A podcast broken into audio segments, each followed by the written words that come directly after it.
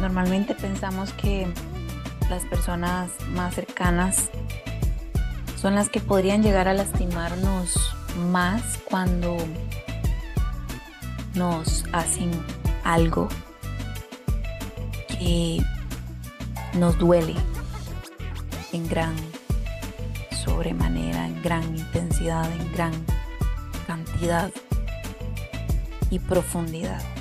Pero dentro de esta serie de aprender a perdonar, también es importante hablar sobre qué pasa con esas personas que en realidad no tenemos un vínculo como tal, porque no es familia, porque no es pareja, porque no es una amistad, pero es una relación que tenemos que mantener. Por ejemplo, una relación de trabajo. Por ejemplo, alguien con quien no tenía ningún tipo de relación, pero me hizo algo. Puede ser incluso una situación donde no tengo a quien pedir que me repare este daño porque fue un accidente.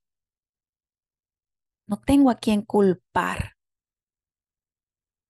porque de alguna manera simplemente me pasó a mí.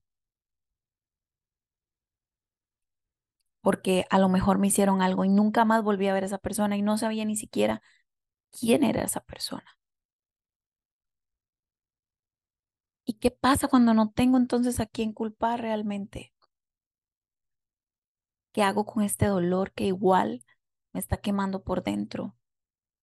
Que igualmente me está llenando de ira, de frustración, de desesperación, de impotencia, de rabia por lo que me hicieron.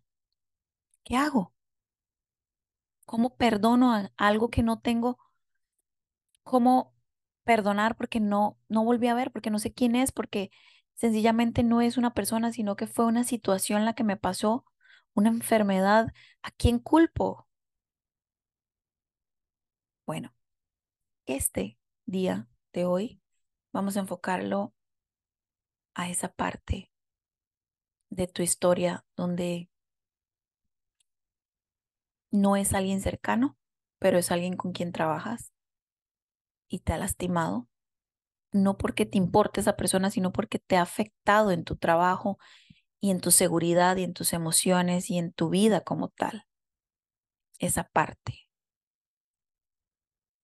que lo cierto es que el trabajo, empezando por ahí, pues se convierte en nuestra segunda casa porque es donde más tiempo pasamos, porque es con quien más convivimos durante el día, esas personas que son parte de nuestro trabajo. Y en ese sentido, iniciando por ahí, puede llegar a doler mucho que duden de tu capacidad como profesional.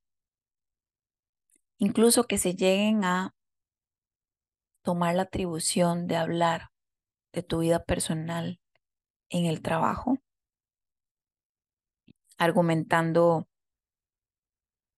historias que no son ciertas, entonces son chismes y faltan a tu reputación y faltan a tu buen nombre y faltan a tu honestidad.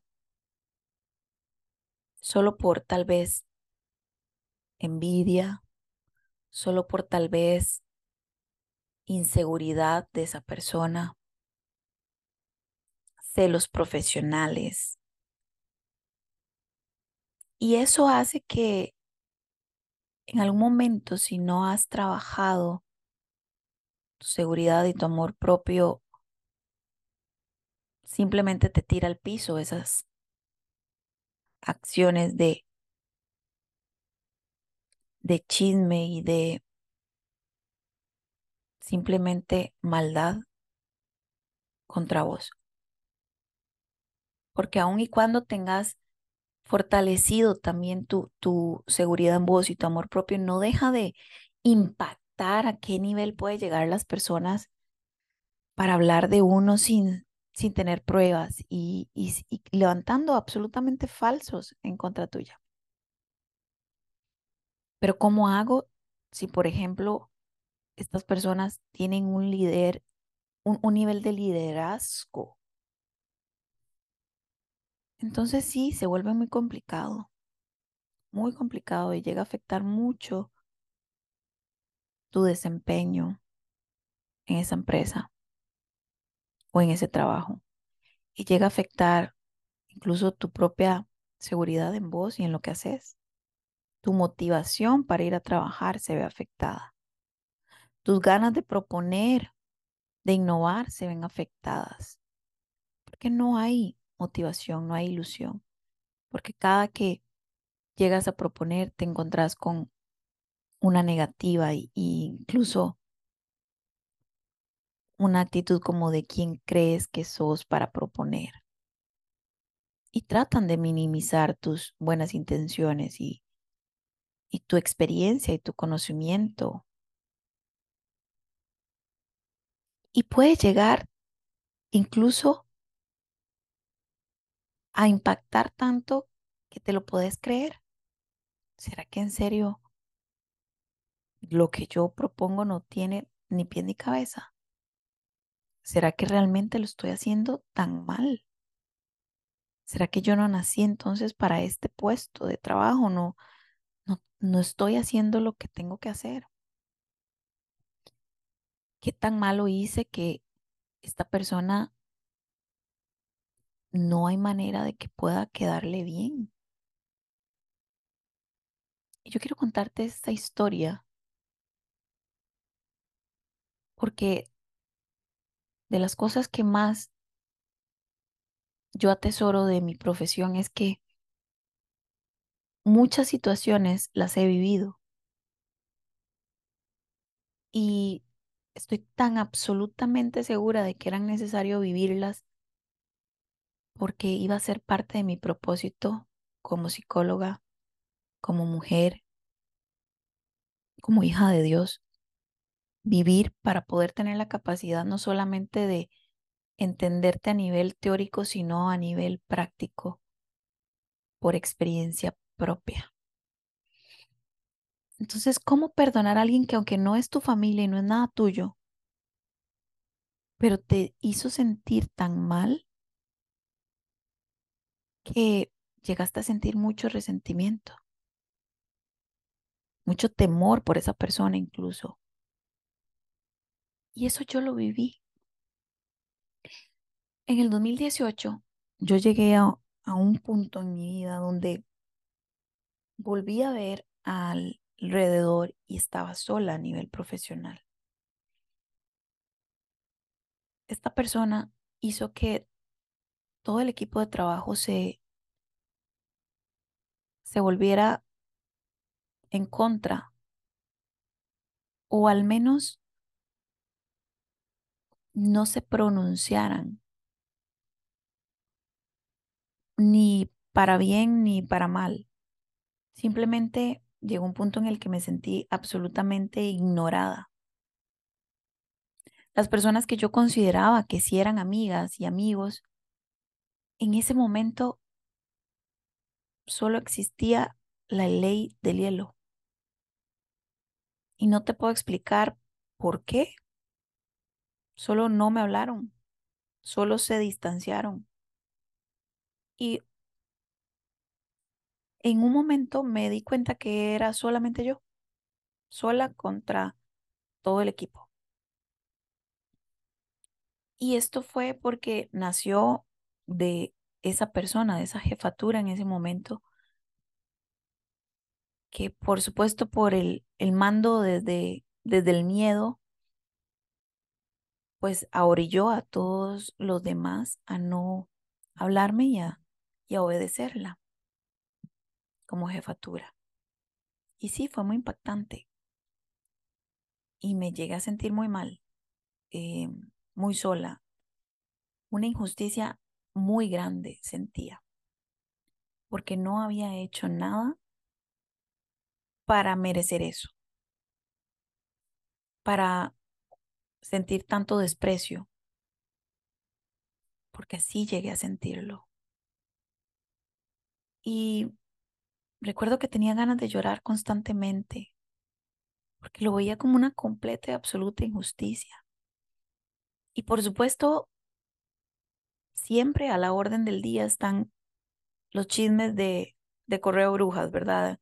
Los chismes de, de pasillo, que aumentaban más mi frustración y mi impotencia, porque solo escuchaba que, que se decían cosas horribles de mí,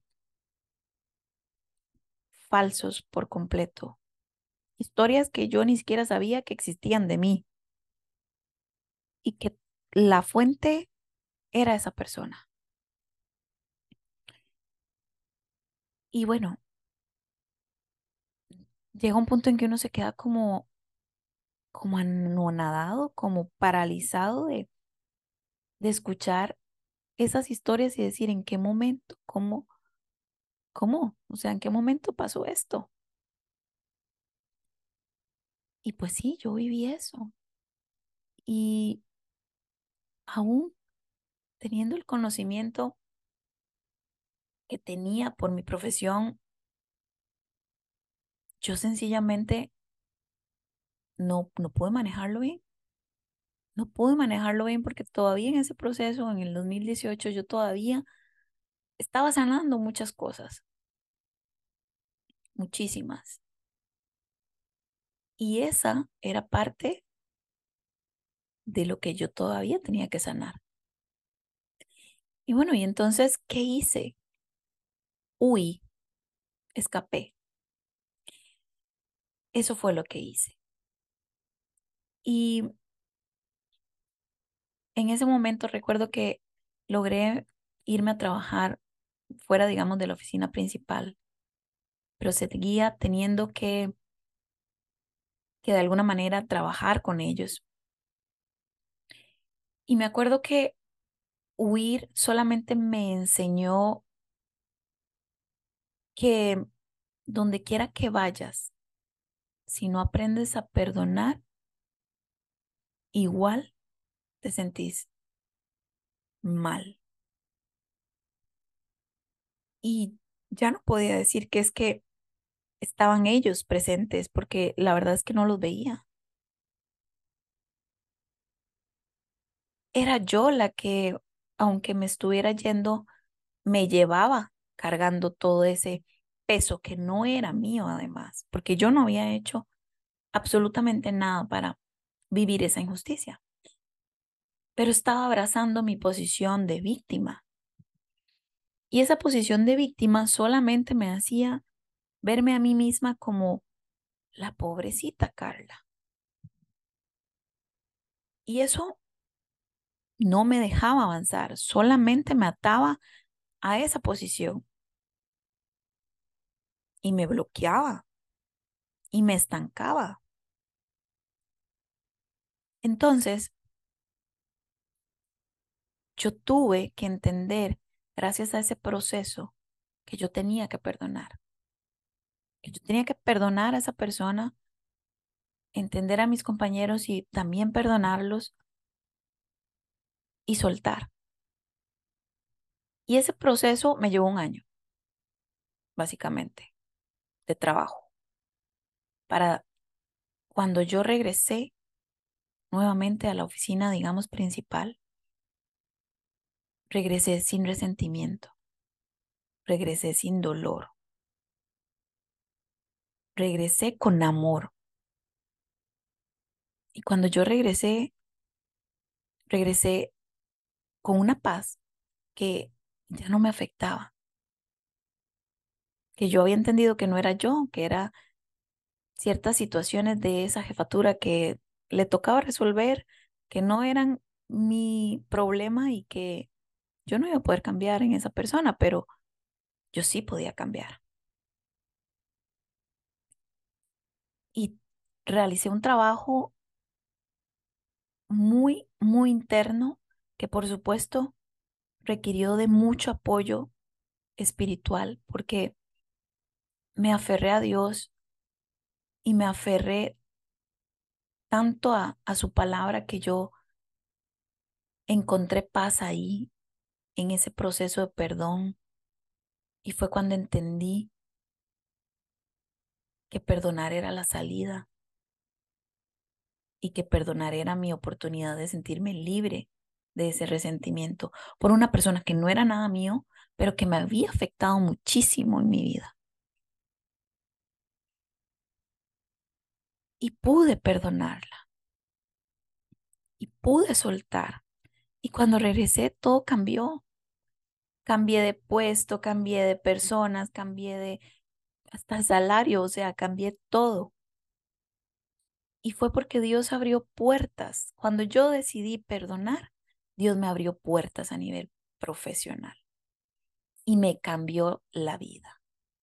Y creo que Dios me probó incluso porque me puso en una posición de tú a tú donde incluso yo tenía en ese momento otra situación profesional que podía llegar a ser manipulable a mi favor. Y yo me acuerdo estar viviendo esa situación recordándome a mí misma. Lo profesional que yo he sido, lo ética que he sido y recordarme que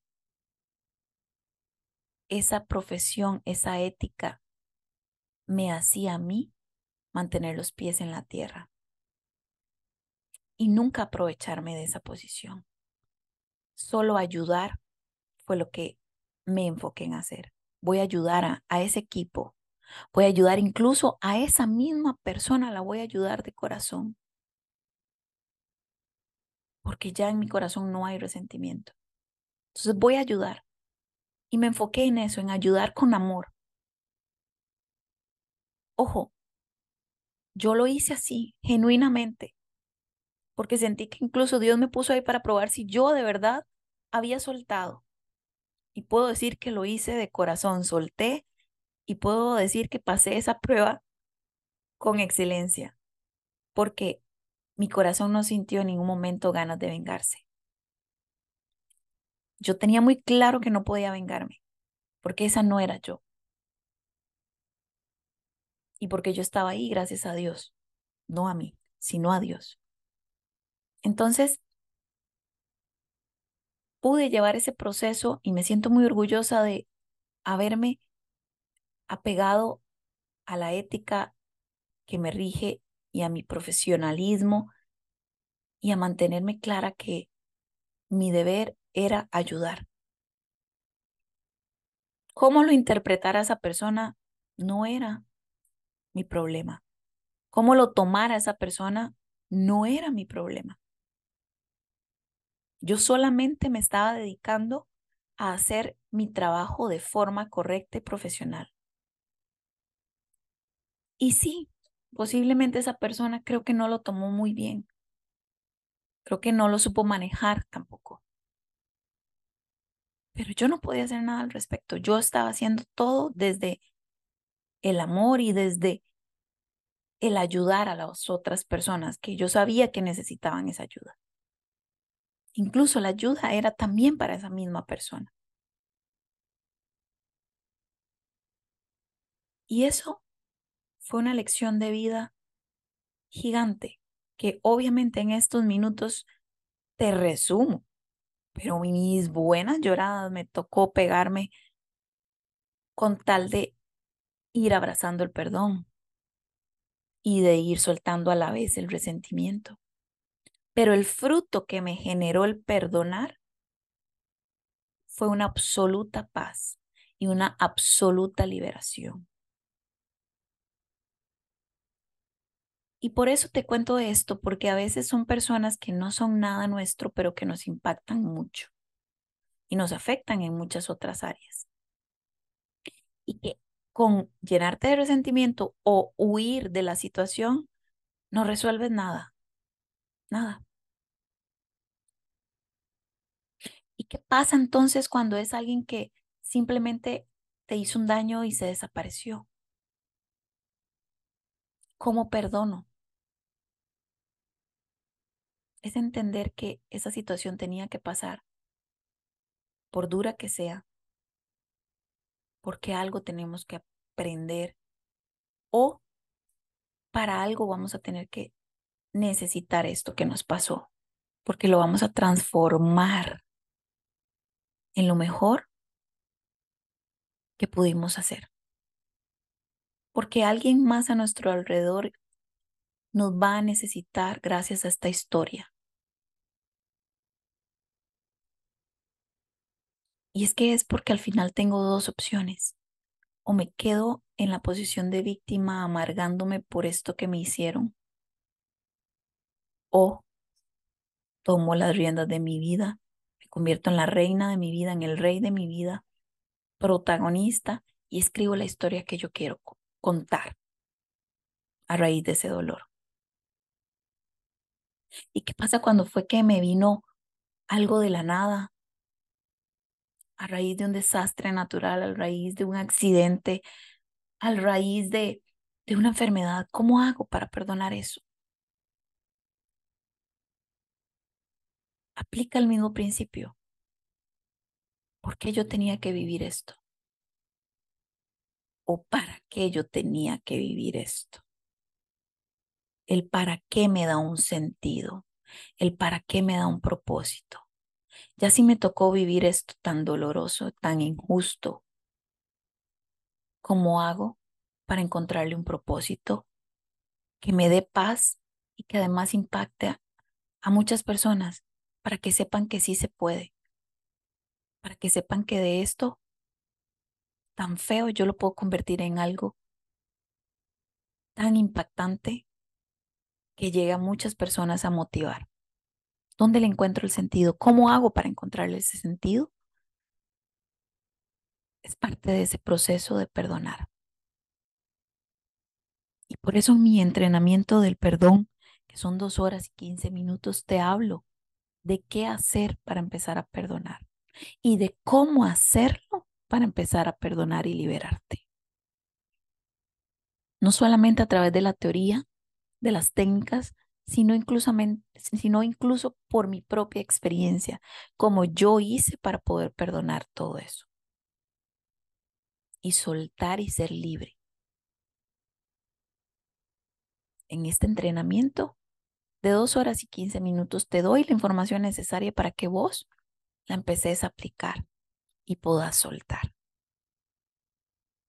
Te dejo toda esa información en la cajita de este episodio o me puedes escribir a mi Instagram arroba crear tu mejor versión CR y puedes tener acceso a un cupón de descuento de un 15% para este entrenamiento del perdón. Este entrenamiento del perdón lo puedes llevar en cualquier momento porque está ahí para vos, digital. Gracias por escuchar este día número 4 y ya mañana cerramos esta miniserie de Aprende a perdonar.